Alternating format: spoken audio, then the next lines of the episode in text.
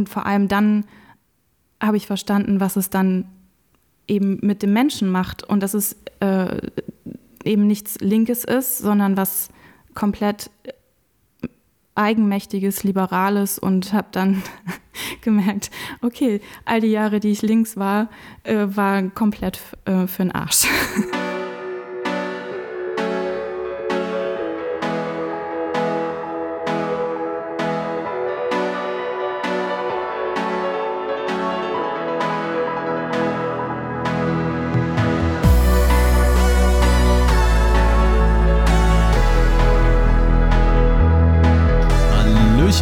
willkommen zur Episode Nummer 56 von 21 Der Weg. Mit mir sitzt hier wie immer der Daniel. Guten Morgen, Daniel. Hallo Fab. Ja, ich kann bestätigen, es ist die Episode 56 diesmal. diesmal kein Fuck-up, yes. ähm, sehr gut. Äh, und heute haben wir natürlich wie immer bei der Weg äh, einen äh, Gast. Einen Gast, auf den wir uns auch schon eine Weile gefreut haben. Und zwar ist das die Luna von der Website und auch dem Twitter-Account. Den habt ihr sicher schon mal gesehen daughterluna.com. Da werden wir gleich noch ein bisschen drüber sprechen. Hallo Luna. Hallo ihr zwei. Freut uns sehr. Dann würde ich sagen, as always, Daniel, schmeiß uns die Blockzeit rüber. Ja, ich habe gerade äh, gesehen, ich bin gar nicht auf meinem Note eingeloggt. Oh Gott, aber ich muss heute mal von Bitbo die Blockzeit ablesen. also mit ein bisschen Trust äh, verbunden, aber wir, wir, befinden uns beim Block 748052. Wunderbar. So, und dann können wir auch eigentlich direkt mal reinsteigen, würde ich sagen. Luna, wie, wie schaut's aus bei dir? Geht's dir gut heute Morgen? Mir geht's super. Sehr schön. Das freut mich zu hören. Ich würde sagen, dann erzähl mal ein bisschen was über dich, was du bereit bist, mit der Community zu teilen, was sie wissen sollten über dich, äh, bevor wir gleich in das Thema Bitcoin einsteigen und was Bitcoin mit dir gemacht hat. Ja, also ich bin Daughter Luna oder Lunas Daughter, je nachdem. Es hat nichts mit dem Shitcoin zu tun. äh, Wichtige Klarstellung. Äh, wichtig, ganz wichtig. Ähm, genau, es hat eher ja, mit To the Moon zu tun und ähm, meinem Hintergrund, dass ich auch äh, viel mit Quantenphysik rumexperimentiere, also mich damit befasse und ähm, genau dachte, das passt. Was vielleicht noch wichtig ist, ich äh, bin ein Ostkind, ein Wendejahrgang, 88 geboren und das hat irgendwie ganz viel mit mir gemacht. Also zum einen im Osten groß geworden zu sein, das zu sehen, vor allem zu sehen, was es mit meinen Eltern gemacht hat. Die ja, waren nie so betroffen wie andere Eltern äh, aus, meinem, aus meiner Schule. Also nichts mit Treuhand und Arbeitslosigkeit oder so, sondern ähm, haben sich 91 gleich selbstständig gemacht. Genau, das hielt 30 Jahre, ähm, bis dann die Finanzkrise kam. Ich habe immer schon viele Fragen gestellt. Also ich habe immer gefragt, warum muss man das in der Schule, keine Ahnung, warum muss man was machen? Warum wird mhm. es einem vorgegeben? habe dann halt äh, ja, viele Fragen gestellt, warum passiert das gerade? Also warum passiert die Finanzkrise und was hat das mit meinen Eltern zu tun? Oder was ähm, hat das mit deren Selbstständigkeit gemacht? Ja, genau, so fingen, so, so fingen die ersten Sachen eigentlich an, dass ich gemerkt habe, irgendwas stimmt nicht. Also irgendwas stimmt nicht. Da, darf man fragen, in, in welchem, also musst du nicht teilen, darfst du ja. auch für dich behalten, wenn du möchtest, in welchem Segment waren denn deine Eltern da selbstständig, dass, es, dass das so einen Impact hatte, da die Wirtschaftskrise? Also mein Vater war Möbeldesigner und meine Mutter ist Innenarchitektin und die haben äh, früher Läden eingerichtet. Okay. Ähm, also mhm. Sportläden, Optiker und so weiter das betraf die halt nicht gleich 2008 sofort. Das kam dann erst später. Also ich glaube, sie haben 2014 die Insolvenz, nein, nicht Insolvenz, aber sie haben es aufgegeben, angemeldet. Genau, die Leute haben dann irgendwann nicht mehr in ihre Läden investiert und das betraf die dann halt ganz direkt. Mhm. Und bei mir kamen dann halt Fragen, warum passiert das ähm, und, und wie kann das global so einen Impact haben? Also überall gleichzeitig so koordiniert sozusagen irgendwie genau. zusammen, zusammenbrechen. Ne? Genau. Ja, spannend. Hat dir das viele Fragen, ja? Hat, hat dir mhm. das viele Fragen früher, hat dir das irgendwie auch, auch äh, Schwierigkeiten bereitet? Haben, haben die Leute irgendwann gesagt, ey, hör mal auf, so viele Fragen zu stellen, das nervt ja langsam ein bisschen? Ähm, ja, ich glaube, ich glaube schon, aber die waren selber ja überfordert. Ähm, also dadurch, dass sie halt im Osten groß geworden sind, hatten sie natürlich nicht das Wissen, was über Jahrzehnte im Westen irgendwie passiert ist mit äh, Kapitalismus und so weiter. Und ich glaube, ich hatte auch ähm, ungefragt immer so ein, ähm, so einen linken Gedanken, wo ich mich heute frage, wie kann das eigentlich passiert sein? Ja, geht mir genauso. ähm, ja, den hatten so wir beide so auch, Daniel und ich. Immer. Ja, immer, so komplett überzeugt links und das war, mhm. aber ich habe das nie hinterfragt. Also ich mhm. bin dann mhm. in, zur Abi-Zeit auch immer irgendwie auf linke Demos gegangen und das war für mich so ein natürlicher Ach, Prozess.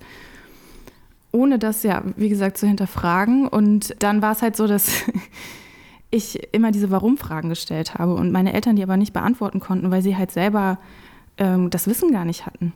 Die sind dann halt klaglos, äh, äh, sang- und klanglos gescheitert in, in, ihrer Selbstständigkeit und haben immer das, äh, immer so auf die Politik geguckt und gesagt, die müssen doch was ändern, die da oben und so mhm. weiter und haben, glaube ich, so ein so dieses typische, also einfach komplett ihre Eigenmächtigkeit gar nicht gesehen oder ähm, verloren. Ähm, die im Osten natürlich, also finde ich, äh, einem ab, abtrainiert wurde. Mhm. Ähm, Dieses selbstständige Denken und kritische das Hinterfragen. Selbstständige Denken, okay. genau. Und ich glaube, dieses stereotypische der Mecker-Ossi kommt wahrscheinlich auch daher, dass man lieber ähm, andere dafür verantwortlich mhm. macht, was mit einem selber passiert. Ähm, genau das war bei meinen Eltern auch also ich habe immer eine Neugierde gehabt äh, im Sinne von, ich gucke, was, wie was funktioniert, ähm, habe mich immer viel mit ähm, Wissenschaft beschäftigt, bin dann über, über Quantenphysik irgendwann dann die letzten Jahre tatsächlich auf Bitcoin gekommen. Das war für mich wie so ein logischer Schritt von, von der Wissenschaft in Bitcoin. Also ich habe gar nicht irgendwie gedacht, also ich habe das gar nicht mit, mit Politik in Verbindung gebracht, sondern mhm. für mich war es eher ein wissenschaftlicher Schritt mhm. tatsächlich mhm. und habe dann nach und nach gesehen, was das eigentlich für einen politischen, ähm, eine politische Dimension hätte. Und vor allem dann habe ich verstanden, was es dann eben mit dem Menschen macht und dass es mhm. äh, eben nichts Linkes ist, sondern was komplett eigenmächtiges, liberales und habe dann gemerkt, okay, all die Jahre, die ich links war, äh, waren komplett äh, für den Arsch.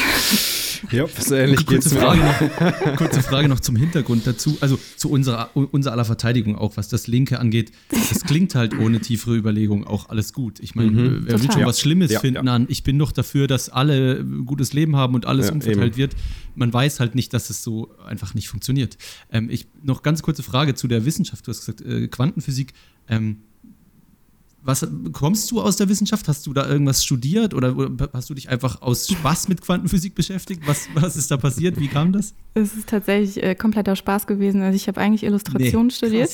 Okay. Also ich bin eigentlich Kinderbuchillustratorin. Oh cool. Habe darin aber nie gearbeitet. Ähm, auch da wieder äh, in, in, in Sachen Eigenmächtigkeit gedacht. Uns wurde immer gesagt, es ist eine brotlose Kunst, ihr werdet damit kein Geld verdienen.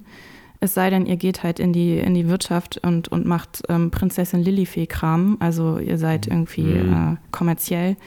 Und da habe ich mich dann irgendwann dagegen entschieden, weil ich irgendwie immer so ein Zwischending war zwischen, zwischen Kunst und Design. Und ähm, auch da herrscht auch irgendwie eine Konkurrenz. Also entweder bist du das eine oder das andere. Und ähm, da habe ich irgendwie nicht, nicht mitgemacht.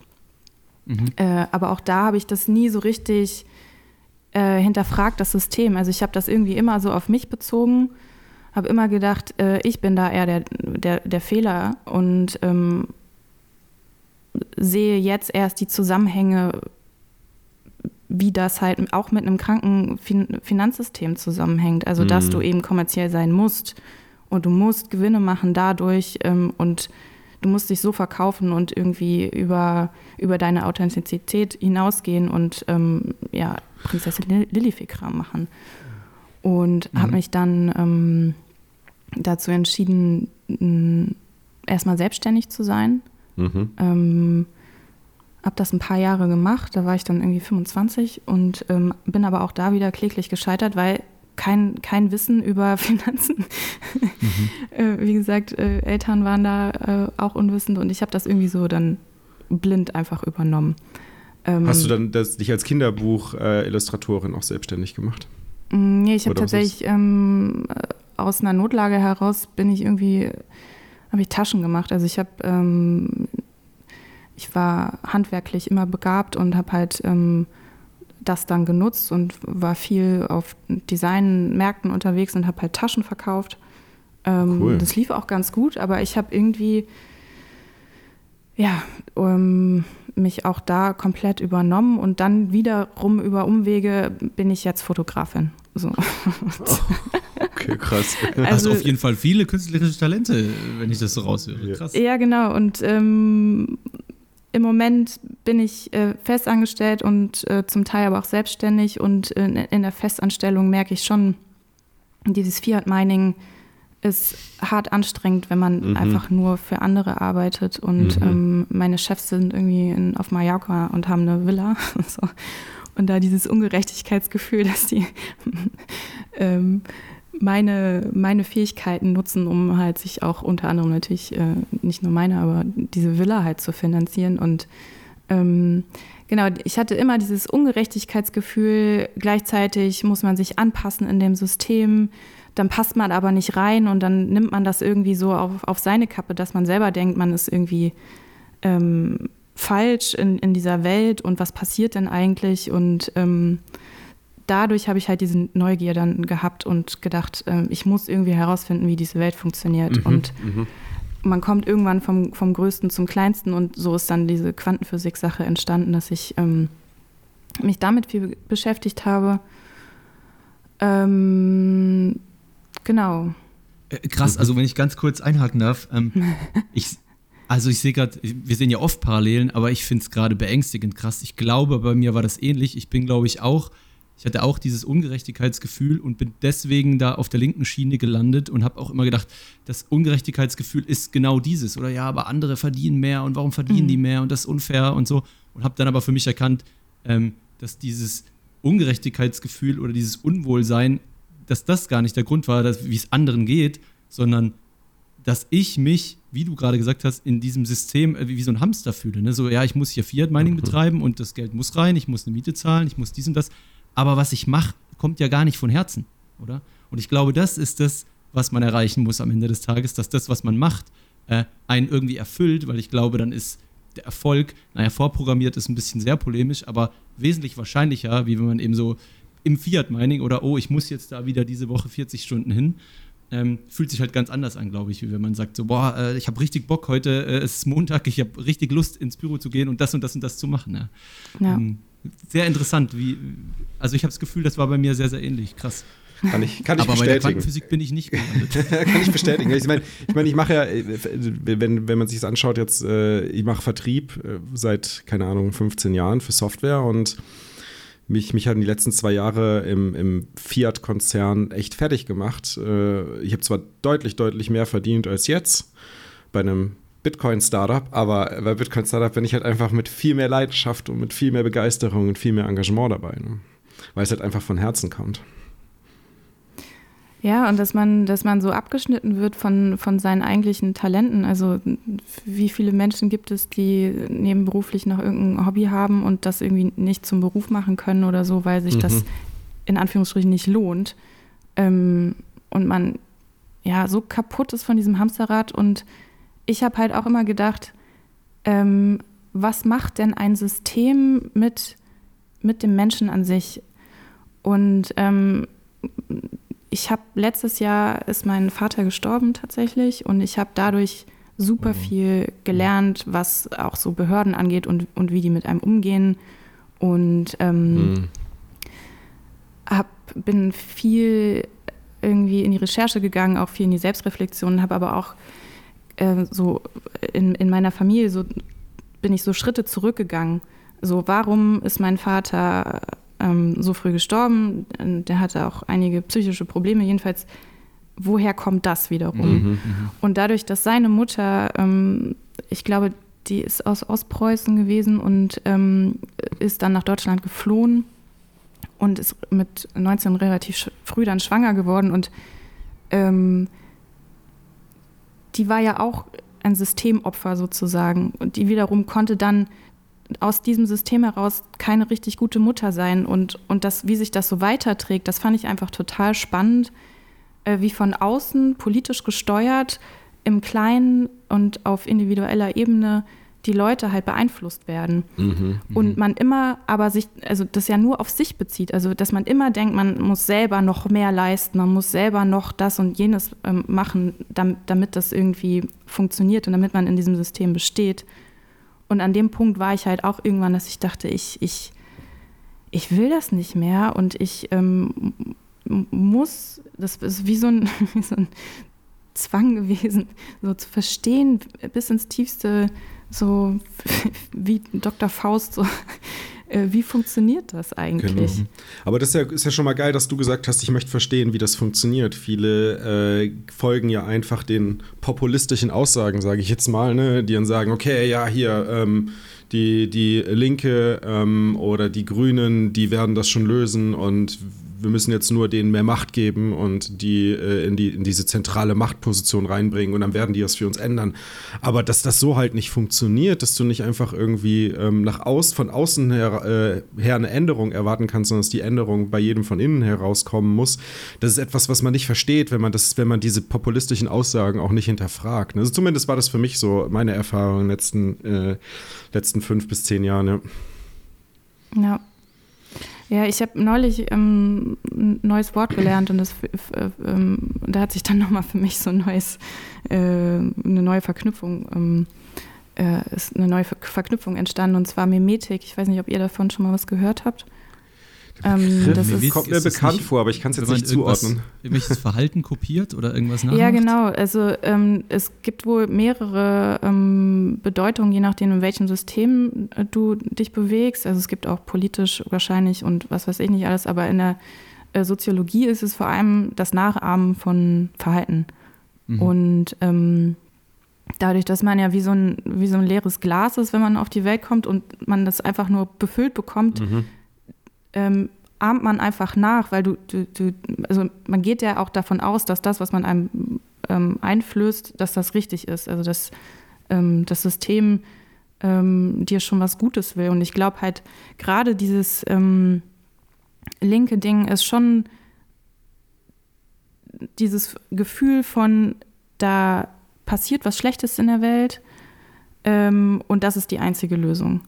Weil es sind ja eigentlich alle gleich. Und ähm, dass das eben zu so viel ähm, Mist eigentlich führt, das ähm, ahnt man ja gar nicht. Und ist aber auch schwer zu verstehen. Ne? Also ich meine, du ja. musst, das ist ja genauso, ich würde schon fast sagen, es ist genauso schwer zu verstehen wie die, die oberen, so die, die, die, die, die die, die, die Ideen der Quantenphysik überhaupt mal ansatzweise begreifen zu können, ist ja auch schon ein unglaublich komplexes Thema und auch hinter diese, diese Aussagen hinterschauen zu können und wirklich zu verstehen, wie die Systeme miteinander interagieren. Ich meine, komplett begreifen werden wir es wahrscheinlich niemals, äh, weil, weil es halt einfach so hochkomplex ist, aber zumindest ein, ein etwas detaillierteres Bild darauf zu bekommen, wie äh, die Systeme funktionieren, warum sie so funktionieren, welche Anreize vor allem, äh, welche spieltheoretischen Aspekte damit einspielen, ähm, warum sie so so funktionieren. Das ist, glaube ich, was, was dabei hilft, auch aus solchen Systemen dann auszusteigen. Was mich dann auch direkt zu dieser Frage bringt, was, was hat dich denn dann zu Bitcoin oder wie hast du dann zu Bitcoin gefunden? Also ich meine, Bitcoin ist ja, viele beschreiben es äh, wie ein bisschen wie der Systemausstieg.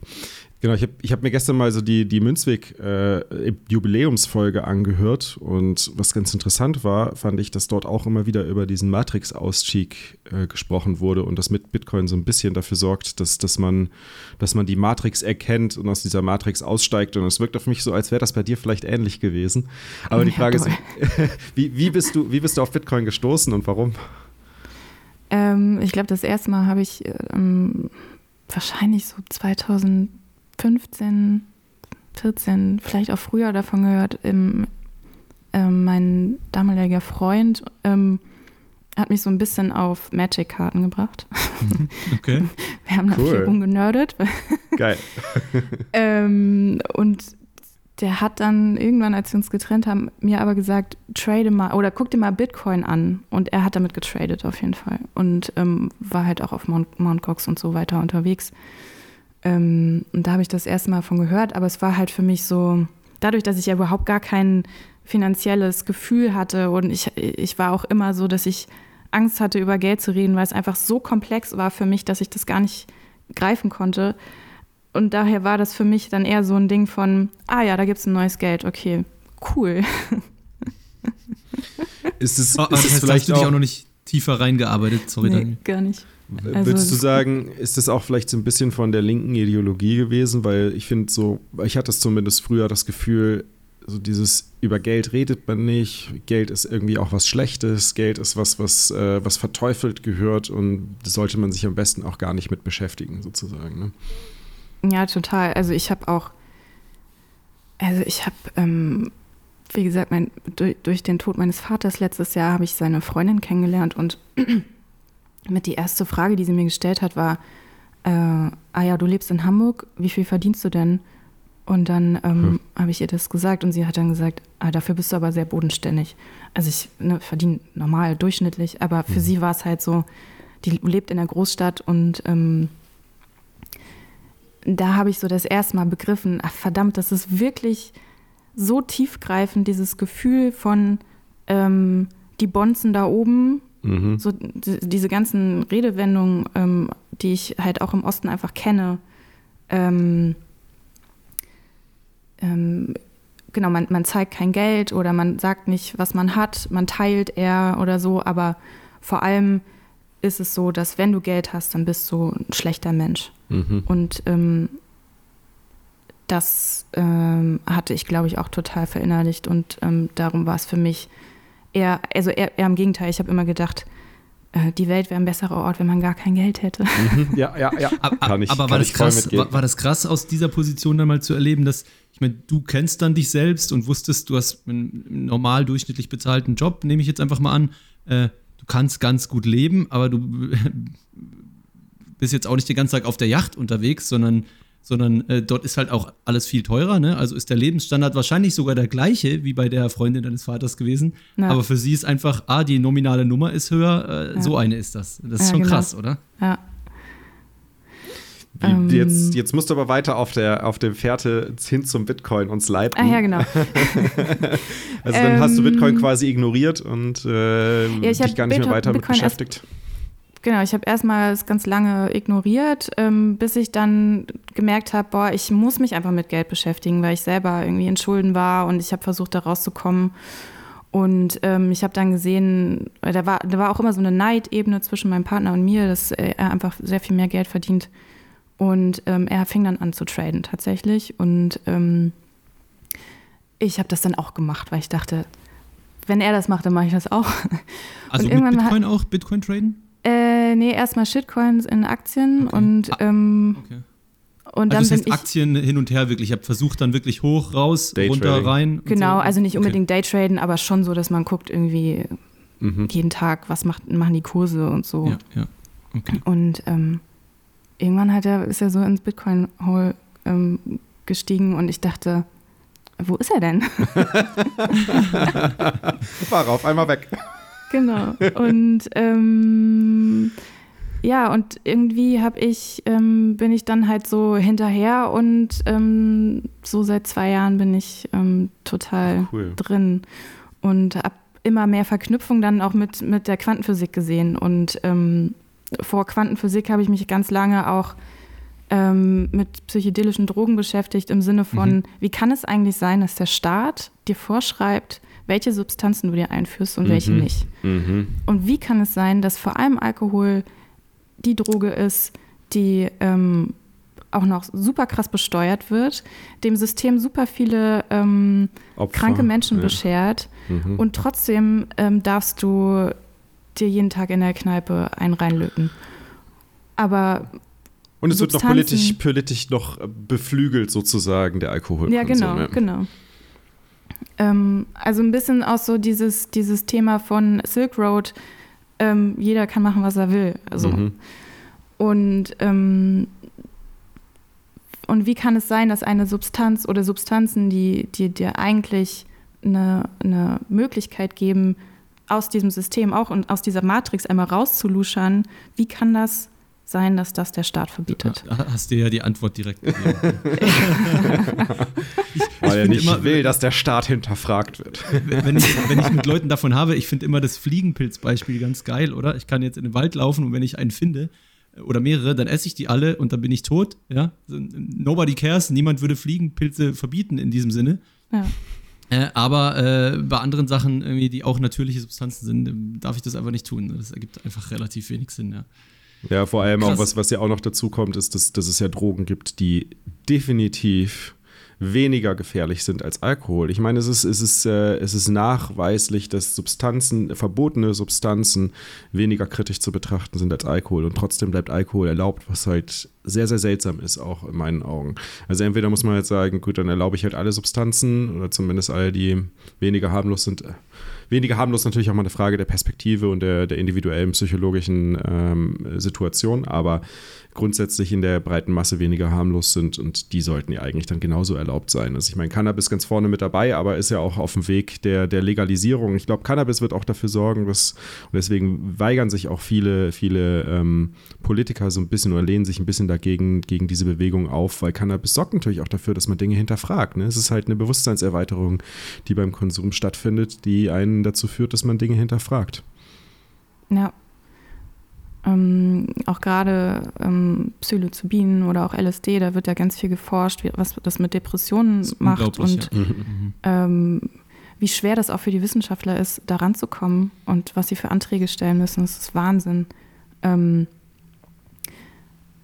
und gerade dieses Alkoholthema, das ist ja auch ein Milliardengeschäft. Also ich, mhm. ich habe auch ähm, da so ein bisschen Einblicke, weil ich auch ähm, Foodfotografie viel mache und da sind so viel Gelder dahinter, weil es so viele Firmen gibt, die damit unfassbar viel Geld verdienen. Ja, die Lobby ist garantiert sehr stark da, ja. ja. Genau, ja. Was, was für mhm. mich grundlegend okay wäre, ja, wenn da viel Geld drin liegt, weil viele das konsumieren möchten. Aber das Problem ist natürlich, dass dieses Geld sich wahrscheinlich auf ganz viele andere Substanzen verteilen würde. Ne? Und jetzt einfach Alkohol diese Hürde übersprungen hat bereits, das ist, das ist legal, das kann man konsumieren und deswegen kann sich da so viel, so viel Macht und so viel Werbung und so viel äh, Geld konzentrieren, was ansonsten wahrscheinlich auf mehrere Substanzen, die weniger gesundheitsgefährdend und am Ende wahrscheinlich sogar die besseren Effekte haben. Ja. du meinst, wenn sich da eine Industrie schon etabliert hätte, dann hätte ja, genau, also, Geld für, politische, für politischen Einfluss. Exakt, exakt. Mhm. Äh, okay, spannend. Ähm, was ich vorher noch eine interessante Aussage fand, du hast gemeint, ähm, die Quantenphysik und, und so Systemtheorie, das hat dich Bitcoin als System relativ schnell ähm, verstehen lassen. Äh, vielleicht kannst du da mal ein bisschen drauf eingehen und äh, mich würde sehr interessieren, ob du die, die entsprechenden Pieces von Gigi dazu gelesen hast und was du von denen hältst.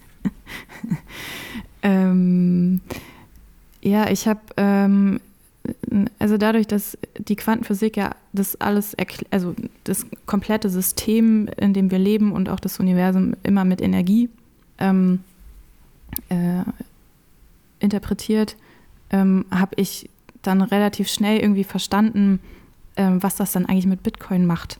Äh, beziehungsweise für mich war das dann am Ende eine total logische Schlussfolgerung, ähm, dass auch Energie, die ich, die ich einsetze, um zu arbeiten, dass das irgendwie gespeichert werden muss. Und ähm, das war irgendwie so, das lief so parallel und äh, für mich lief das dann irgendwie ganz logisch zusammen. Also das ist, äh, war klar, dass ich mich dann mit Bitcoin beschäftigen muss. Und, hat, sich auch, ähm, hat sich auch Proof of Stake relativ schnell verwerfen lassen aus diesem Grund? Weil du gesagt hast, da fehlt die, die, die Connection zur echten Welt, zur Energie? Ähm, ja, ich habe, äh, klar, ich habe dann auch ganz viel, musste dann erstmal im Urschleim rumgraben, was, was ist überhaupt Geld und so weiter und mhm. das erstmal mhm. für mich begreifen und dann war mhm. auch ganz klar, Proof of Stake macht überhaupt gar keinen Sinn. Ähm, und Gigi, klar, kenne ich natürlich auch seine. Texte und ähm, finde ich einfach super spannend. Ähm, Roman ist ja, glaube ich, auch so ein bisschen noch weiter äh, in der Quantenphysik eingestiegen und mhm. ähm, auch da, das, also selbst wenn man erst später bei Bitcoin dann auf Quantenphysik kommt, aber das ist auch ein logischer Schritt, weil das auch äh, einfach komplett dazugehört. Mhm. Ähm, genau. War das bei dir so der, der Triggerpunkt auch, wo du vielleicht von dem ich, ich folge ähm, in den Kaninchenbau hinzu, ich, ich durchstöbere selbst den Kaninchenbau gegangen bist? Ähm, oder oder er, erklär mal, wann, wann, ist diese, wann hat dieser Zeitpunkt stattgefunden? Was ist da bei dir passiert? Welche Aha-Momente gab es da eventuell? Mm, ich habe ähm, vor allem noch mal intensiver letztes Jahr ähm, durch das Erbe mit meinem Vater ganz viel nochmal begreifen müssen, was, also A, was mache ich mit dem Geld? Ähm, und dann bin ich weiter eingestiegen in Geldtheorie, ähm, weil ich, ich wollte so eine Gelassenheit äh, entwickeln, um mit den Behörden umzugehen, weil da sind mhm. so viel, äh, unfassbar viele merkwürdige Sachen gelaufen mit ähm, zum Beispiel das Lustigste war eigentlich, ähm, meine, meine Oma äh, ist auch irgendwie gestorben vor ein paar Jahren und äh, da habe ich dann einen Brief bekommen vom, von irgendeiner Behörde, wo dann drin stand, ähm, ja, Sie müssen doch bitte äh, einmal schauen, das Grab, der Grabstein ist 0,5 Zentimeter zu breit. Alter Schwede, das ist nicht dein Ernst. Boah, ey. Nicht dein Ernst. Wahnsinn. Das ist halt und, halt über, äh, Überbürokratisierung. Ja. Und da war dann wirklich ein Foto beigelegt mit dem Grabstein, mit einem Zollstock dabei. Und äh, das hätte aber dann auch ähm, schon mit meinem Vater in eine Kommunikation stattgefunden. Und dadurch, dass er jetzt aber auch gestorben ist, hat das Ganze jetzt Bestandsschutz. Aber sie wollte das einfach nur mal gesagt haben. Und das war für mich. Nee. Die kam auf dich zu, nicht mal, dass das jetzt gefixt werden muss, sondern sie wollte ja. das einfach nur noch mal mitteilen. Ja. Nur noch mal reindrücken. Genau. Das ist hier ein, ein, ein Open Issue sozusagen. Ja. Also ja, gut, so ich, ein ich krasses aber auch, Sinnbild für, für Deutschland und diese hm. Überbürokratisierung. Wow, ist das traurig. Krass. Ich glaube aber, wenn du in so einem Apparat drin sitzt und für so ein Apparat arbeitest, dann wirst du halt auch irgendwann selbst ein bisschen Baller-Baller auf Dauer. Ne? Und dann ja klar, die, musst die du halt auch den anderen sowas mega, das, mega der wichtige Punkt. Und sie muss das ja. jetzt mitteilen. Nicht, nicht, dass du denkst, du kannst jetzt hier mal noch ein paar zu große Grabsteine planen. Ne? Wo kommen wir denn dahin? Wow, ist das weird. Wahnsinn. Ja, okay. Und, dann, und ich habe... Ja. Und ich habe ähm, genau durch dieses ganze Geldtheorie-Thema ähm, mich dann auch gefragt, wie, wie, wie kann es denn sein, also wie, wie wird man dann ähm, zu so einer Bürokratie überhaupt? Also wie wird ein Land so krass und ähm, bin dann noch mehr so in die Schrift, wie ist Schrift entstanden, Sprache und so weiter eingestiegen. Und ähm, gerade bei Schrift ist es total spannend, ähm, dass es halt früher, als es entstanden ist, schon so war, dass Verwaltungsakte eher aufgeschrieben wurden. Also es gab ja gar nicht Bücher, die man lesen konnte, sondern es waren eher Verwaltungsakte. Und diese Sachen. Oder Ledger. ja, genau. Und diese Ledger mussten halt Wer verwaltet werden. Geld, Geld schuldet. Genau. Und Fab, looking at you. ja, du hast ja gerade selber erklärt, warum es kein Geld ist, aber lass uns da jetzt nicht rein, reingehen. Sorry. ähm, Schrift, du wolltest, genau, du wolltest gerade sagen, Schrift, was da hergeleitet wurde, sorry. Genau, und das äh, dass das ja kein, kein menschliches Verhalten ist, so, so eine Verwaltung, sondern dass man extra dafür ausgebildet werden muss. Und das fand ich total spannend und darum konnte ich dann auch mit so einem Brief relativ gelassen umgehen, weil ich dachte, ja, die Frau kann halt auch nichts dafür. Die ist in dieses System gepresst und sie kann mhm. nicht anders denken. Und gerade so als äh, künstlerisch aktive Person ist es halt immer wieder erstaunlich, wie die Welt funktioniert, immer zwischen, immer zwischen Zahlenmenschen und Kreativen und was es da für Konflikte gibt. Und äh, was für Missverständnisse vor allem. Mhm. mhm. ähm, genau. Ich, ich äh, kann dir sehr empfehlen von Mises äh, Die Bürokratie, falls du das noch nicht mhm. gelesen hast. Das ist sehr, sehr interessant. Ähm, du hast gesagt, du bist geldtheoretisch tief eingestiegen. Ich hatte mhm. auch auf deiner Website, auf die wir gleich noch eingehen werden, gesehen, du hast, glaube ich, die Ethik der Geldproduktion gelesen. Wie ja. ich finde, eines der besten Bücher über Geld überhaupt. Ähm, ja.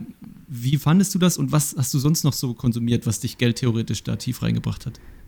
Ähm, ich fand es, äh, ich fand es krass. Also ich fand es echt gut. Ähm, teilweise noch ein bisschen schwierig, weil ich, ähm, ja, das ist für mich manchmal um die Ecke denken. Mhm. Also es ist total lustig, weil Quantenphysik ist für mich irgendwie so natürlich und logisch.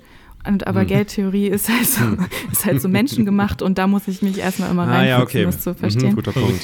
Mhm. Ähm, und bei dem Buch äh, ähm, fand ich es äh, äh, total auf den Punkt mich hat manchmal ein bisschen genervt, dass äh, da so viele Bibelzitate drin ja, waren. Ja, diese religiösen Anekdoten mm. immer, ja, fand ich auch. Das war ein bisschen, ein bisschen Hätte man schwierig. weglassen können, wäre es besser gewesen, glaube ich. Ja. Aber ja, aber, ähm, ja echt gut. Ähm, was ich noch konsumiert habe, ähm, also angefangen hat es, glaube ich, ähm, mit äh, Jeff Booth.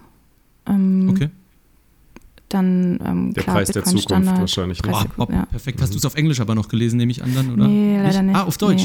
Nee. Mhm. Jawohl. Aber cool, es war wirklich genau unsere Absicht war, mit Preis der Zukunft Leute ins Rabbit Hole zu ziehen. Ja, also bei mir war es tatsächlich eher das und dann war so Bitcoin und Bitcoin-Standard, genau. Äh, mittlerweile, ähm, also ich bin, ähm, also ja, ich habe ähm, auf meinem ersten Bitcoin-Meetup in, in der Lüneburger Heide zum Sommerfest äh, Scala kennengelernt nochmal. Und oh, der ist auch sehr deep, ja. Und äh, ja, also das war so eine äh, komplett neue Dimension und er hat mir noch ein paar Sachen empfohlen, die ich jetzt auch noch ein bisschen abarbeite. Also Ludwig von Mises natürlich und ähm, gerade habe ich äh, Thorsten Polleit, äh, der Antikapitalist, oh. im Rucksack, aber es ist ein bisschen schwierig zu lesen. Es ist ein bisschen trocken, mhm. sehr, sehr trocken mhm. teilweise, ja. Na. Beim Polleit immer. ja. er schreibt sehr trocken. Es ist ein aber krasser Rundumschlag, aber trotzdem, ja, es ist sehr puh, anstrengend. Ich fand es auch sehr anstrengend. Wie, wie ja, war also dein, genau, ich bin, ich, ganz, ich ganz kurz mal kurz zurück. Mhm. Erzähl mal kurz deinen Eindruck von der Lüneburger Heide. Wie war es da so? Ich habe ja nur auf Video so ein bisschen verfolgen können, aber wenn ich jetzt gerade schon, also wenn wir jetzt schon gerade mit jemandem sprechen, der vor Ort war, erzähl mal so in ein, zwei Minuten, wie es war. Ich fand es total entspannt. Es war herrliches Wetter, äh, super gute Laune. Ähm, eine wilde Mischung von so vielen verschiedenen Leuten. Das war cool. wirklich faszinierend und ähm, ähm, von, von jung bis alt und es war echt einfach schön und dann ähm, mit Musikeinlage und. nice. Waren hauptsächlich Bitcoiner da oder auch, auch welche, die sich einfach nur interessiert haben und mal näher reinschauen äh, es wollten? Es war auch. Ähm, es war eine ganz lustige Begebenheit, ähm, falls Sabine das jetzt hört. Hallo Sabine. Ähm, sie war eine sehr faszinierende Persönlichkeit, weil sie Bitcoin von ihrem, ich weiß nicht, wie sie es genannt hat, aber Medium gechannelt bekommen hat, dass sie jetzt Bitcoin kaufen soll. Das war schon mal hm, krass. krasser Einstieg. und Sabine ist, denke ich mal, so Ende 50, Anfang 60. Ja, und die war auch interessiert und das fand ich irgendwie total spannend. Also, Sehr dass nice. halt wirklich alles, alles dabei war. Cool, wilder Haufen. Ja. Krass, cool. Äh, ja, das, das habe ich leider verpasst. Da habe ich auch nur Gutes von gehört, von dem Event. Ähm, so, jetzt bist du Bitcoin begegnet. Und offensichtlich, äh, wie, wie alle, die eine Weile in Bitcoin sind, hast du den Drang verspürt, auch irgendetwas zu produzieren diesbezüglich. Äh, und da ist die Website daughterluna.com bei rumgekommen. Ähm, erzähl uns doch mal, warum, wieso, weshalb, was war die Idee, was machst du damit, was findet man dort? Äh, fand ich sehr, sehr spannend. Ähm, Genau, ich habe dann wie alle dieses Verlangen gespürt, ich muss es allen erzählen. Ich, das kann doch nicht sein und äh, mhm. guck doch mal, was das, was das ist. Und ähm, habe dann gemerkt, ah, ich ähm, komme da ganz schnell an Grenzen. Ähm, und wen ich aber sehr doll mit ins Boot geholt habe, war meine Mutter. Äh, weil die natürlich auch betroffen war von diesem alten System, von der gescheiterten ähm, Selbstständigkeit. Ähm, genau, und ich habe gedacht, ich muss diese Gespräche, die wir, die wir miteinander führen, so ein bisschen protokollieren und auch die Fragen, die sie hat, ähm, die kommen, glaube ich, bei jedem auf. Und gerade in der Generation bei den Boomern sind so viel mehr Fragen noch, glaube ich, mhm. als bei uns. Ich glaube, bei uns ist es vielleicht eher so ein, ja, was Logisches, dass sich was ändern muss. Und mhm. bei den Boomern ist es eher so, es kann doch nicht sein. Und eher dieser Trotz und so weiter und habe gedacht, ich muss was machen und habe halt diese Webseite gemacht. Ähm, und ja. Du, du sagst, du bist an, dein, an, deine Grenzen gestoßen. Meintest du damit, du hast, du hast am Anfang Schwierigkeiten gehabt, das, das äh, Erfasste und das Gelernte wiederzugeben? Oder war es eher so, dass du auf Widerstand von den Leuten, mit denen du gesprochen hast, gestoßen bist? Ganz viel Widerstand, eigentlich der gleiche Widerstand, den ich auch früher hatte, gerade bei meinen weiblichen Freundinnen, die ähm, selber auch mhm. dieses Thema mit Geld haben, dass es einfach viel zu groß ist und nicht begreifbar. Mhm. Und ähm, in, in, Hamburg in der Mönckebergstraße steht immer einer mit so einem riesengroßen Kreuz und der sagt immer Jesus und Jesus ist der Beste und ungefähr so habe ich mich dann gefühlt, dass ich dachte. Ja, hast du gedacht, alle denken, du spinnst, ja? ja, ja. Kenn ich. Krass. Genau. Ähm, und deine Website beschäftigt sich ja so ein bisschen ähm, damit, wenn ich das richtig verstanden habe, korrigiere mich gern und führe das gern ein bisschen aus, dass du im Prinzip Gespräche über Bitcoin mit deiner Mutter da festhältst. Richtig? Genau. Ähm, sie hatte natürlich auch ganz viele Fragen und ähm, dadurch, dass sie mm, sie versteht es, aber im, im Grunde genommen versteht sie es, weil, weil sie weiß, es muss sich was ändern.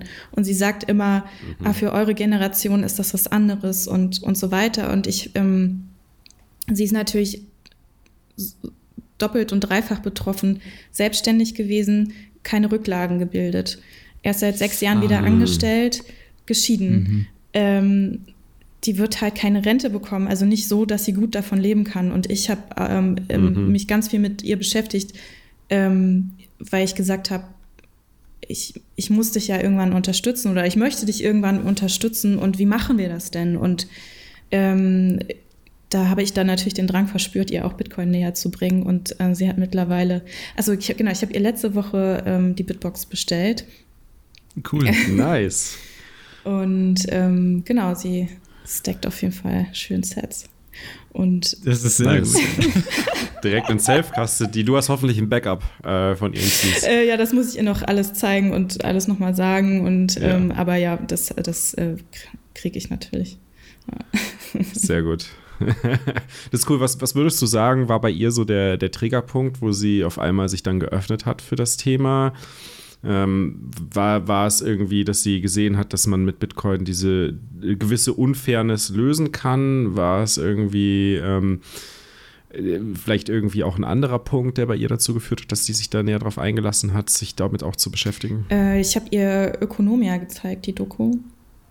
Mhm. Ah, super. Und ja. ich glaube, das ist eigentlich auch ein ganz guter Einstieg, um einmal nochmal bestätigt zu bekommen, wie alles, also wie wirklich alles abgefuckt ist. Und ähm, ja. habe ihr dann halt Stück für Stück gezeigt, guck mal, das ist, das ist die Lösung. Und es gibt einen mhm, Ausweg mhm. daraus.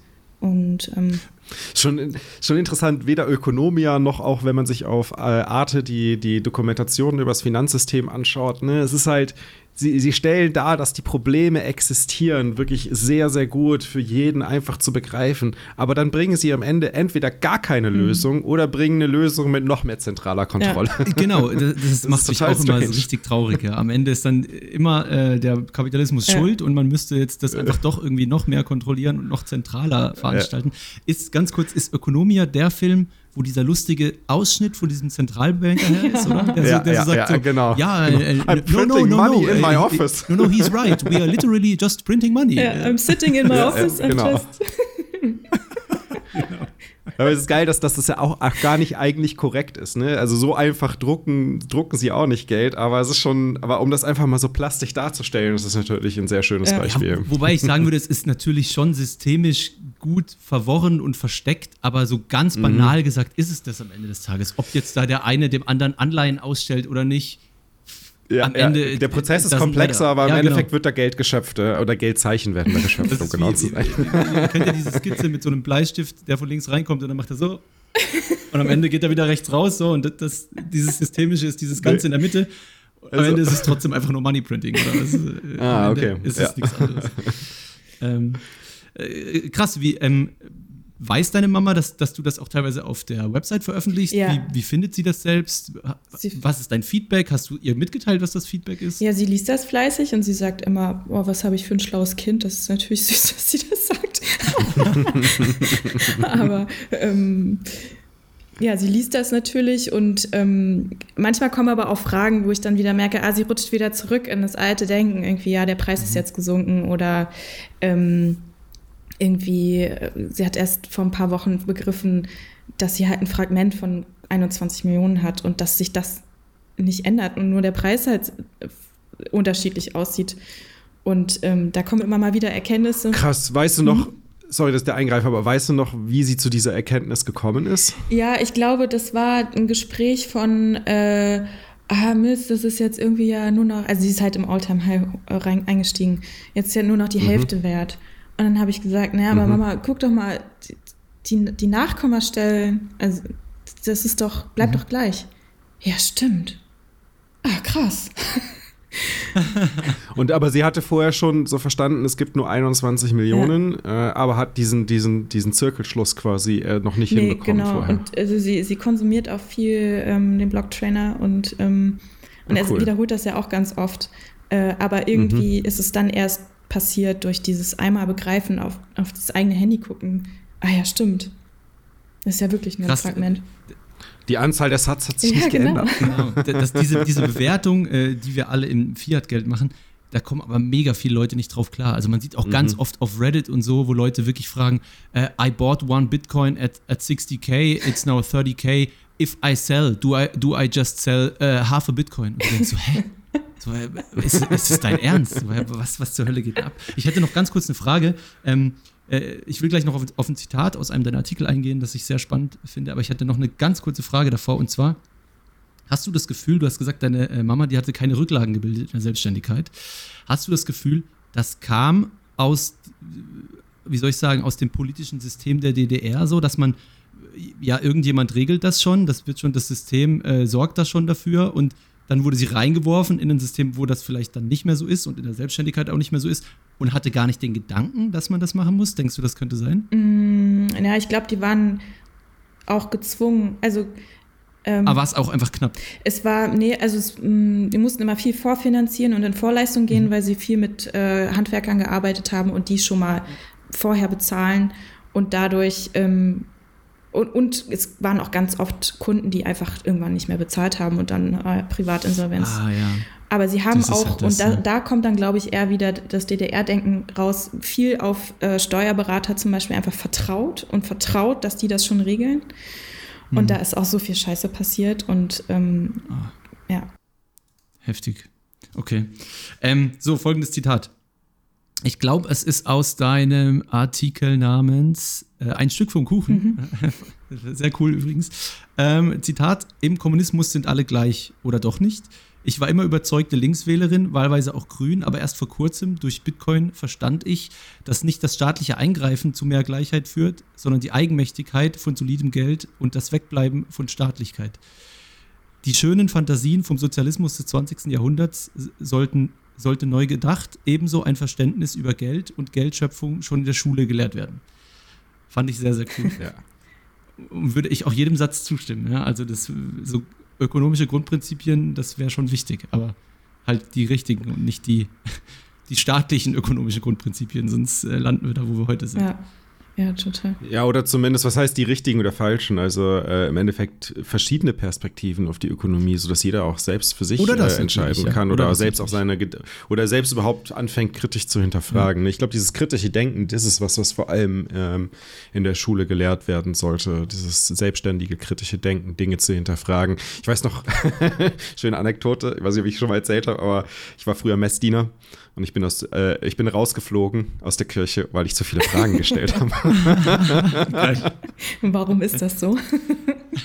genau, ich, bei der Schule leider habe ich nicht so viele Fragen gestellt, weil da habe ich einfach alles so akzeptiert, was der Lehrer gesagt hat. Aber in der Kirche, das konnte ich irgendwie nicht akzeptieren als Kind. Ich weiß auch nicht warum. Aber du hast recht, man, man, man müsste mehrere Seiten kennenlernen und dann würde automatisch relativ schnell jedem selbst klar werden, was, was äh, schon sich im Bauchgefühl nach äh, richtig anfühlt und logisch klingt und was genau. er irgendwie konstruiert ist. Ja, das das stimmt. Ja, auch gerade so dieses, das ist ja auch äh, gerade viel in der Diskussion, zumindest auf, auf in der Twitter-Bubble, so warum gibt es zu wenig Frauen im Bitcoin?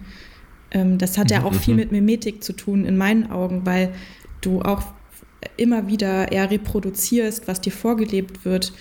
Und ähm, ich hatte auch einen Artikel geschrieben, weil ich was gesehen habe über ähm, Hausfrauen, also wie die Hausfrau an sich quasi entstanden ist. Und ähm, das auch wieder was einfach mit einem komplett kaputten System zu tun hatte, beziehungsweise auch ähm, aus dem Goldstandard oder anderen Goldstandard aus dem 19. Jahrhundert entstanden ist, weil es da nämlich wohlhabende Menschen gab, die sich eine Hausfrau leisten konnten, die zeigen wollten, dass die Frau ähm, zu Hause bleiben kann und darf und nicht arbeiten muss. Hm. Und sich das aber ähm, ja, seit, seit dem Dritten Reich halt in was anderes entwickelt hat. Ähm, in der DDR war es natürlich was anderes, ähm, aber ich glaube halt, gerade sowas wie irgendwie, was, was es oder gab es in der Schule sowas wie Girls Day oder sowas, wo dann erstmal aufgezeigt werden muss, dass Frauen ja auch was anderes lernen können und so. Das finde ich halt Quatsch. Also A kann der trotzdem jeder selber entscheiden, was er will, aber jeder muss auch mhm. weiterhin, finde ich, so Stereotypen hinterfragen und was ähm, will ich wirklich, ähm, mm, keine Ahnung, jetzt platt gesagt, Friseurin werden, weil das ein Mädchenberuf ist, aber das ist doch, also, ähm, ja, mach, mach, den, mach deine Welt offen, mach, guck, was, wie funktioniert mhm. was und ähm, dieses selber hinterfragen äh, finde ich total wichtig. Und das muss auf jeden Fall in der Schule passieren. Ja. Absolut. Würdest du mir zustimmen? Ich, ich würde da noch eine andere Komponente mit reinbringen. Würdest du mir zustimmen, ähm, dass auch allein schon rein wissenschaftlich, genetisch im Durchschnitt, und das habe ich letztens auch getwittert, sehr wichtig hier zu verstehen, was im Durchschnitt bedeutet. Ne? Äh, natürlich äh, ist jeder individuell und kann und will deswegen machen, was er möchte. Ne? Du bist auf Quantenphysik und dann auf Bitcoin gestoßen. Ähm, das ist sicher nicht durchschnittlich typisch, was Frauen passiert, aber es ist äh, super und es ist gut, wie es ist, oder? Aber würdest du mir zustimmen, dass dieses im Durchschnitt gesehene grundlegende Interesse an überhaupt Finanzen oder Finanzprodukten einfach auch so ein bisschen genetisch mit drin ist in Frau versus Mann, allein äh, aufgrund von irgendwie höhere Testosteron-Levels, die dich aggressiver machen, die dazu führen, dass du äh, mehr aufs Ganze gehst, dass du vielleicht auch mehr daran interessiert bist, hier jetzt mal äh, rumzutraden und äh, dein Glück zu versuchen, was am Ende wahrscheinlich einfach nur das heutige Pendant ist von äh, irgendwie dem Reh hinterherrennen und es erlegen oder nicht. Ich weiß es nicht.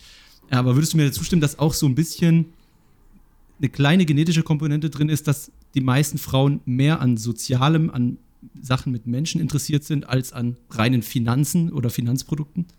Ja, das finde ich immer schwierig. Ich weiß nicht, ob es genetisch ist. Also für mich ist es eher was, ähm, was Erlerntes, weil du als, ja? als Mädchen, okay, weil du als Mädchen herbeigebracht bekommst, sei lieb und artig.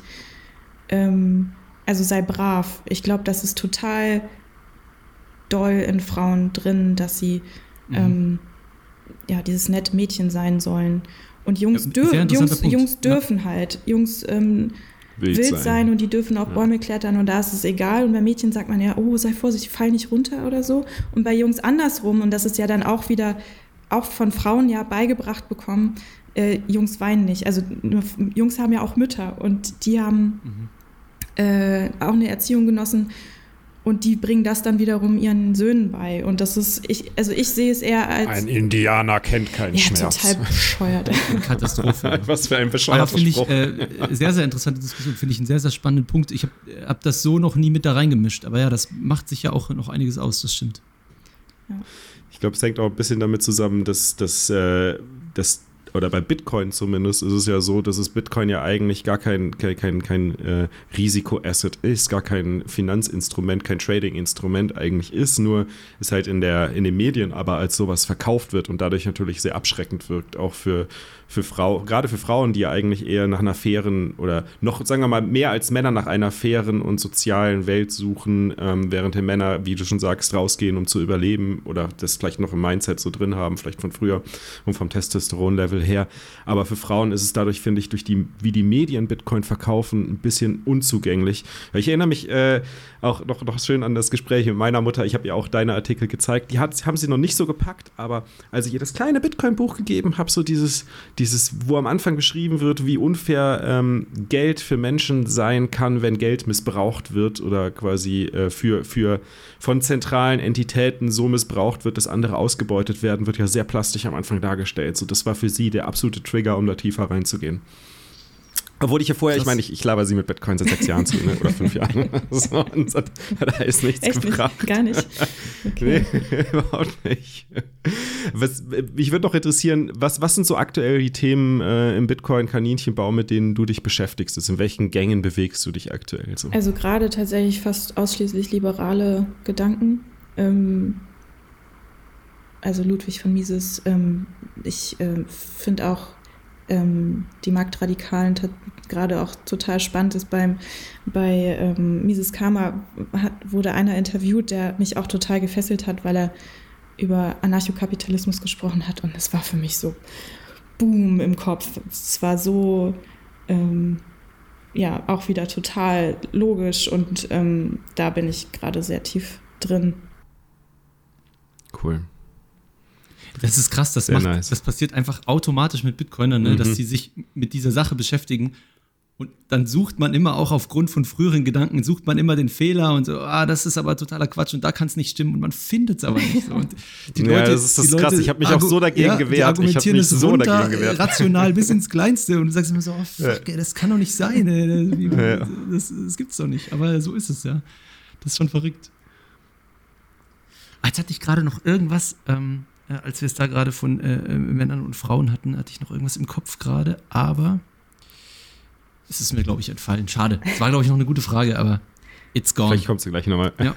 ja, mich hat, ich, hat, ich hatte tatsächlich dann auch äh, die Notsignal-Folge gehört ähm, mit den Mädels. Ah, die war super, ne? Fand ich auch sehr gut. Ich fand es total spannend und gleichzeitig hat es mich auch wirklich genervt, dass es eben so ist. Ne? Also, dass, ah, ähm, mhm. äh, ja, und ich hoffe einfach so sehr, dass immer mehr und mehr Eigenmächtigkeit passiert.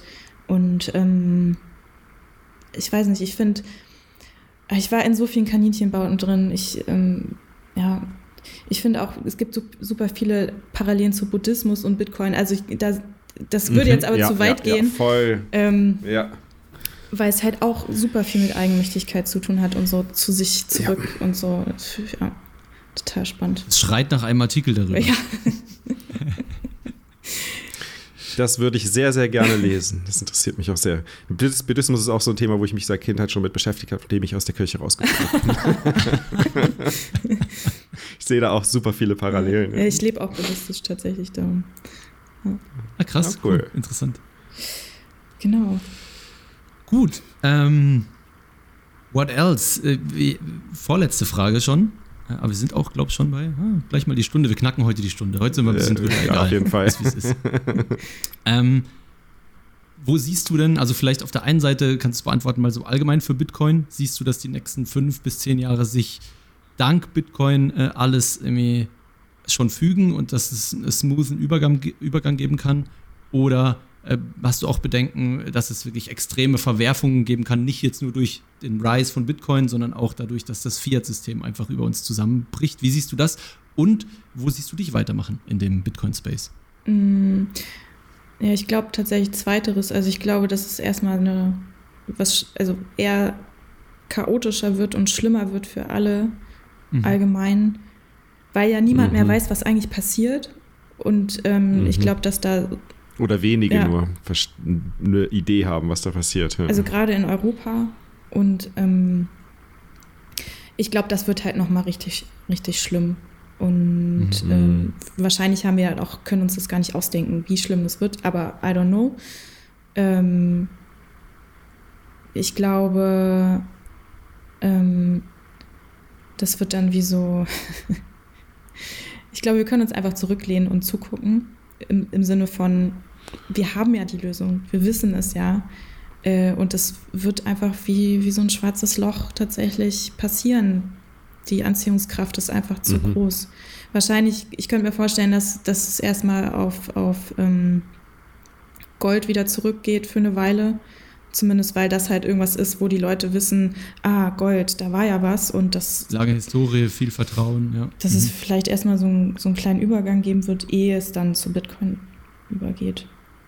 Und siehst du, ja, siehst du nicht die Gefahr, dass äh, wenn zu wenige Menschen oder wenn, wenn, wenn zu viele Menschen quasi in dieses Loch mit reingezogen werden und nicht rechtzeitig educated werden, was da eigentlich passiert, dass, dass es vielleicht auch zu einer Situation kommt, wo man sich nicht mehr zurücklehnen kann, zumindest äh, hier in Europa und zuschauen kann, äh, wie, sich, wie sich quasi die Situation wieder erholt durch die Lösung Bitcoin, ähm, sondern vielleicht sogar aus Europa weggehen muss. Also ich meine, viele Bitcoiner sehen das ja und beschäftigen sich sehr intensiv damit, dass sie, wie, wie man sich halt auch oder welche alternativen äh, Wohnorte es auch zu Europa geben kann. Mm, ja, da, das sind auch Gedanken, die ich habe. Also, dass ich, dass ich gucke, ähm, wo könnte man denn überhaupt hin? Ähm, ich ich glaube halt, dass wenn, wenn es zusammenbricht, dann kommt, bricht halt alles zusammen. Ähm, mhm. Und dass es dann keinen Ort gibt, wo man safe weiß, da gehe ich hin. Es mhm. ist ähm, wie so ein Ameisenhaufen. Wahrscheinlich wird das erstmal komplett wuselig werden. Ähm, aber ja, ich, ich glaube halt, dass man auch selber gucken muss, ähm, ist es vielleicht tatsächlich sinnvoll, wenigstens ein Mini-Teil Gold zu haben, aber gerade halt äh, mit diesem Gedanken von, vielleicht gibt es erstmal wieder einen Tausch mit Gold oder wie auch immer. Manch andere hat ja irgendwie Schweizer Franken oder so. Ähm, ja, aber irgendwas, ähm, irgendeine Sicherheit, äh, muss man haben. Also, und sei es einfach nur zu sagen, ich gehe nach El Salvador. Wobei ich glaube, die Schweiz könnte auch sich als so ein bisschen eine Zitadelle in Europa äh, etablieren. Ja, die hat halt ein bisschen das Problem, dass sie natürlich komplett umringt ist von, von EU ne? und äh, fast schon gezwungen ja. ist, teilweise da bei dem einen oder anderen mitzuspielen. Aber ja, mhm. äh, äh so in gewisser Weise ziehen die es schon durch. Äh, man muss sich nur den Franken gegen den Eurokurs angucken, mit Zeithorizont die letzten 15, 20 Jahre. Da wird einem schon anders, ja. Das ist schon verrückt. Wenn, wenn, wenn du jetzt so eine äh, orangene Pille hättest, mit der du jemand instant Bitcoin klar machen könntest, äh, das, das tiefgründige Verständnis von Bitcoin sozusagen einflößen könntest innerhalb von kürzester Zeit. Was, was glaubst du wäre der beste oder die, die beste Person, das zu geben? Oder gibt es vielleicht auch im privaten Umfeld Menschen, wo du sagst, so denen würde ich gern so eine orangene Pille geben? Ähm, da habe ich lange drüber nachgedacht, weil ich glaube, dass man im jetzigen bestehenden System gucken muss, wer ist am einflussreichsten. Ähm, und dass es eher sinnvoll ist, so. ähm, jemanden zu finden, der wirklich was zu sagen hat. Irgendwie tatsächlich eine Christine Lagarde oder so. Ähm, ja, irgend. Good point. Die ist, glaube ich, schon ja. Orange Pilled. Die ist, glaube ich, schon Orange Pilled. Die kann das nur nicht nach außen tragen. Ja. es gibt ja so ein paar Aussagen von ihr, wo man schon mal denkt, so, okay. Könnte vielleicht doch ja, sein, aber sie kann es nicht Wahrscheinlich sagen. sind alle schon längst Orange Pilled und sind einfach nur gezwungen ja. in diesem. Müssen diese Fassade ja. aufrechterhalten. Ne? Wir machen das mit den Fähnchen. Wir sind von. mhm. Das würde aber bedeuten, EU-Länder haben sich schon tief in Bitcoin eingekauft, weil sie es als unausweichlich sehen. Und ich glaube und befürchte tatsächlich, die das EU ist das letzte Fleckchen Land auf dieser stimmt. Erde, das das, das machen wird. Ja. Ich könnte mir halt vorstellen, äh, wenn das so, wenn man jetzt dieses Ray Dalio-Ding ähm, sieht mit diesen ähm, Aufkommen und Kriegen und dass sich alles wieder erneuert, äh, dass es eher in Amerika passiert ähm, und mhm. von da aus losgeht. Glaube ich auch. In Amerika sind, sind doch sehr viele schon, schon so mehr Gegner von einem zentralistischen Globalismus, während in Europa, gerade auch natürlich getrieben durch linke Bewegungen, dieser zentralistische Globalismus ähm, doch eher so für viele die Lösung für die ganzen Probleme ist, die sie, als die Lösung für die ganzen Probleme sehen, die wir haben, während in Amerika mehr so dieses, äh, okay, das Individuum soll selbst entscheiden und, und freie Marktwirtschaft ist, ist dort, steht dort mehr im Zentrum und hat auch mehr Vertreter, so gefühlt zumindest, ne, von den. Ist ja auch eine, eine im Verhältnis sehr kurz existierende Jurisdiktion, ne, die auch nur entstanden ist, weil Leute dieser zentralistischen Sache teilweise entfliehen wollten. Also so, so, so zumindest mhm. War mal der Grundgedanke.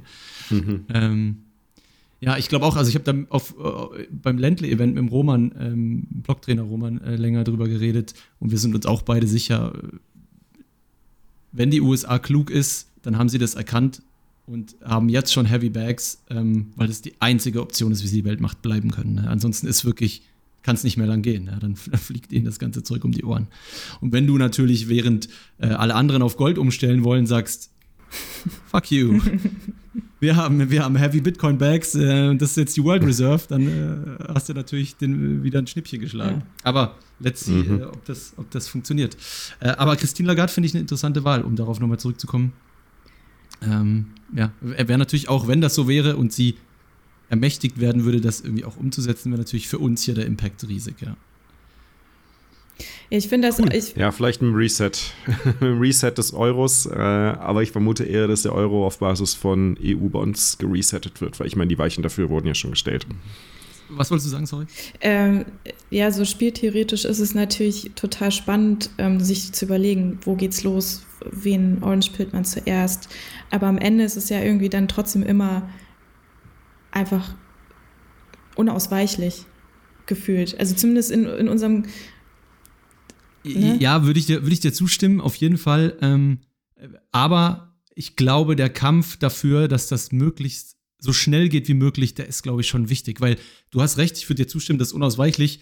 Ich persönlich will nicht, dass es noch 100 Jahre geht, allein schon irgendwie um äh, meiner Nachkommen will, ne, dass das für die schon mal ich will gar nicht, dass die, im Optimalfall wird nicht passieren, aber ich will gar nicht, dass die in einer Umwelt leben oder aufwachsen, wo der Bitcoin-Preis noch steigt, sondern von mir aus ist das einfach absolut konstant, ja, mit leichter Appreciation, weil die Welt irgendwie produktiv ist.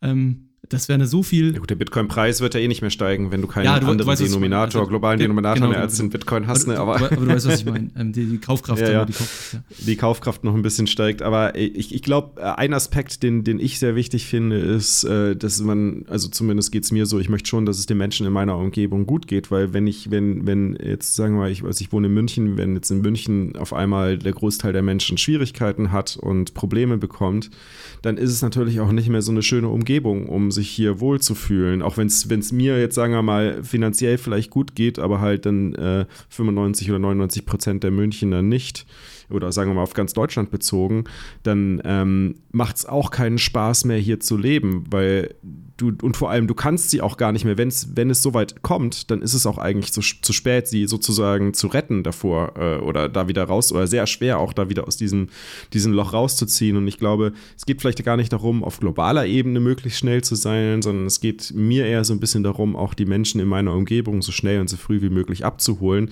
und ihnen zu erklären, was da auf sie zukommen wird. Weil ich meine, wie wir wissen, es lässt sich nicht aufhalten. Die Frage ist halt, bist du einer, der es halt relativ früh versteht und, und ähm, dementsprechend diesen, diesen Systemswitch, äh, den Ausgang aus dem, aus dem ähm, aus der Matrix sozusagen freiwillig vollziehen kann oder wirst du irgendwann dazu gezwungen werden, weil es halt so spät ist und, und du, du kannst dich gar nicht mehr dagegen wehren, aus der Matrix auszusteigen. Und das ist halt das Schmerzhaft, ne? wenn du halt gezwungen wirst, aus der Matrix auszusteigen. Das wird für viele sehr, sehr schmerzhaft sein. Also deutlich schmerzhafter als freiwillig aus der Matrix auszusteigen. Ja. Ja, ich glaube, darum ist für mich Auswandern auch eher so ein ähm, allerletzter Weg, weil bis dahin will ja, ich lieber ähm, meine Liebsten davon äh, in Kenntnis setzen und ihnen die, die Scheuklappen ab, abnehmen. Ähm, ja. ja. Hm. Und genau, ähm, noch deine andere Frage, Fab. Ich äh, ja. habe gedacht, um das irgendwie so ein bisschen zu erreichen, diese Scheuklappen abzunehmen, fände ich es total schön, ein bisschen mehr Bildung zu schaffen. Und ähm, habe jetzt in Kleinen für mich überlegt, äh, so eine Art Vortrag zu halten, zumindest für meine Freunde und ähm, gar nicht unbedingt erstmal nur Bitcoin, sondern wirklich geldtheoretisch. Also mhm. so wie ich, ah, wie, so wie ich angefangen habe. Und ähm, anfangs war, war eher so ein Widerstand und dann jetzt sieht man dann doch den, ähm, der Nutzen darin vielleicht und mal gucken, wann das passiert. Und Hast du schon, hast du schon den einen oder anderen Vortrag nee, gehalten? Nee, noch nicht. Das ist noch so in, in meinem Kopf und in der Planung. Und ähm, am allerschönsten wäre natürlich, wenn, wenn ich trotzdem weiterhin noch meine, meine fotografische Tätigkeit machen könnte und aber in Bitcoin bezahlt wäre. ja, oder es mit Bitcoin kombinierst. Das ist sicher ja. durchaus möglich. Äh, frag doch mal zum Beispiel bei den Zitadellenleuten an, ob die schon offiziellen Fotografen haben für die ja, nächste Zitadelle. Ja. Events ist eine schöne Möglichkeit, um da mal Wenn zu du wo in Bitcoin genau. bezahlt wirst, dann da. Oder hier fürs äh, 21-Magazin, ähm, was in Planung ist. Vielleicht brauchen die noch ein paar ja, Shots. zum Beispiel. Ja, genau. Immer gern den Markus Turm nerven und mit viel Arbeit beauftragen. Das mag er gerne. Die Frage ist halt natürlich, wie monetarisierst du es am Anfang, aber es ist immer eine schöne Möglichkeit, äh, zumindest sich einen Namen auch zu machen, um dann halt auch entsprechend für, für mehr kommerziell. Also ich muss halt sagen, 21 ist ja sehr, sehr unkommerzielles Projekt. aber um, um dann halt auch bei, für kommerzielle Projekte gebucht zu werden, ist es natürlich eine schöne Möglichkeit, um sich einen, einen Namen zu machen ne, und Bekanntheit zu erreichen und zu sehen und überhaupt, überhaupt mal zu zeigen, was man auch kann. Ne? Die Bitcoin-Fotografin. Genau. ja, das wäre auf jeden Fall Sehr schön. Geil. Genau. Sehr gut. Also wenn ihr zuhört und sagt, hey, ich brauche Fotografen und möchte auch gerne Bitcoin bezahlen, ihr wisst, an wen ihr euch wenden könnt jetzt. So ist es genau. Ähm, dann würde ich doch sagen, kommen wir zur letzten Frage. Was sagt ihr? Ja, ich bin schon sehr, gespannt. sehr gespannt. äh, ja, sag mal an. Was ist Bitcoin für dich? Ähm, ich schließe mich erstmal allen Vorrednern an, dass es irgendwie wirklich alles das ist, was alle anderen auch schon gesagt haben. Und das ist natürlich, je, je mehr Leute ihr interviewt, immer, also umso schwerer noch äh, was obendrauf zu setzen. Und ähm, doch eine neue Perspektive zu finden. Und weil ich ähm, ja dieses Psychedelische total spannend finde und ähm, Transzendale und so weiter, äh, ist für mich Bitcoin einfach psychedelisch. Und ähm, da, genau, ich es öffnet halt komplett ähm, oder es zeigt dir die Welt, mhm. wie sie mhm. ist oder wie sie sein könnte, unabhängig von den Masken, die man so trägt. Und ähm, ähm, mhm. ich, ich ja. weiß jemanden, also ich stimme dir auch zu und ich weiß jemanden, der das so geil finden wird, was du gerade gesagt hast, dass ich direkt jetzt, äh, nachdem wir fertig sind, sage, dass diese Folge bald rauskommt. Sehr cool. Nice. Ja, ähm, Luna, vielen, vielen Dank, dass du dir heute die Zeit genommen hast, mit uns zu sprechen. Das war ein sehr deepes Gespräch heute, würde ich sagen. Ähm, mit sehr, sehr vielen neuen Gedankenanstößen für viele vermutlich. Äh, auch bei mir hat es einige neue Gedanken ausgelöst oder mit in den, mit in den Weg reingebracht. Von daher vielen Dank an die Zuhörer. Meldet euch bei Luna, wenn ihr, wenn ihr Foto, wenn ihr eine Fotografin braucht, wenn ihr irgendwie Fotos für eure äh, Bücher braucht oder für eure Magazine oder für was auch immer ihr gerade macht im Bitcoin-Bereich, für eure Events. Meldet euch bei Luna. Ähm, sie ist auch interessiert, Bitcoin, Bitcoin bezahlt zu werden. Und wenn ihr die Folge gut fandet, dann bewertet sie positiv, schickt uns ein paar Satz äh, Value for Value wird bei uns groß geschrieben, wie ihr wisst. Äh, das geht natürlich dann auch für Fotos von Luna, wenn ihr sie irgendwo über, keine Ahnung, Magazine wie 21 Magazin, das hoffentlich irgendwann rauskommt, seht. Und natürlich auch die ganzen Musiker äh, belohnt sich für ihre Arbeit auf freiwilliger Basis. Das ist, das ist immer ein schönes Dankeschön und äh, zeigt, dass sich die Arbeit auch lohnt, die man hier investiert äh, und macht natürlich dann noch die Arbeit auch umso mehr Spaß. Ähm, genau. Ansonsten würde ich sagen, ich wünsche euch ein schönes Wochenende und bis zum nächsten Mal. Danke. Gleichfalls vielen Dank für deinen Besuch. Ja, war super. Danke. Danke ciao. Ciao.